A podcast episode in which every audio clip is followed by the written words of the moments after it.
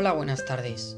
Hoy, en este podcast, hablaremos sobre qué es la PCR y sus diferentes usos. La PCR, siglas en inglés de reacción en cadena de la polimerasa, son un tipo de pruebas de diagnóstico que se llevan utilizando durante años en diferentes crisis de salud pública relacionadas con enfermedades infecciosas. Al realizar una prueba de diagnóstico mediante PCR, permite detectar un fragmento de material genético en un patógeno o microorganismo y se basa en las características al calor de una enzima de la polimerasa. Esta técnica sirve para ampliar un fragmento de ADN. Su utilidad es que tras la amplificación resulta mucho más sencillo identificar con una probabilidad muy alta virus o bacterias causantes de una enfermedad, identificar personas en los cadáveres o realizar diferentes investigaciones científicas sobre el ADN eh, amplificado. El diagnóstico a través de PCR presenta cierto grado de complejidad. Requiere personal entrenado y preparado para su correcta realización. Por ello, las PCR tienen tres características básicas. La primera, alta especificidad. Puede diferenciar entre dos microorganismos muy cercanos evolutivamente. La segunda, alta sensibilidad. Puede detectar cantidades de 20 copias por milímetro o incluso menos material genético viral.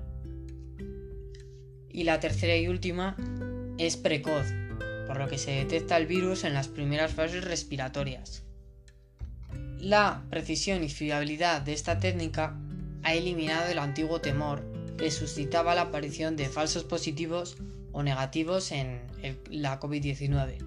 Sus múltiples y variadas posibilidades nos hacen recomendar el estudio de las peculiaridades de cada diagnóstico, donde se aplica la PCR, teniendo otro puente de unión entre la biología molecular y el diagnóstico clínico. ¿Para qué se usa? La prueba de PCR se puede utilizar en encontrar o seguir enfermedades que causan eh, infecciones. Por ejemplo, infecciones bacterianas, como la sepsis, un problema grave que a veces pone en peligro la vida. Una infección por hongos, enfermedad intestinal inflamatoria, estas enfermedades que causan hinchazones y sangrado en los intestinos, un trastorno autoinmune, como lupus o artritis reumatoide, y por último una infección del hueso llamada osteomielitis. La PCR en la actualidad. En la actualidad, esta prueba de diagnóstico está siendo la más usada y una de las más seguras para tratar la pandemia e intentar su eliminación. Una gran parte de la población mundial se ha sometido en el último año a algún test PCR.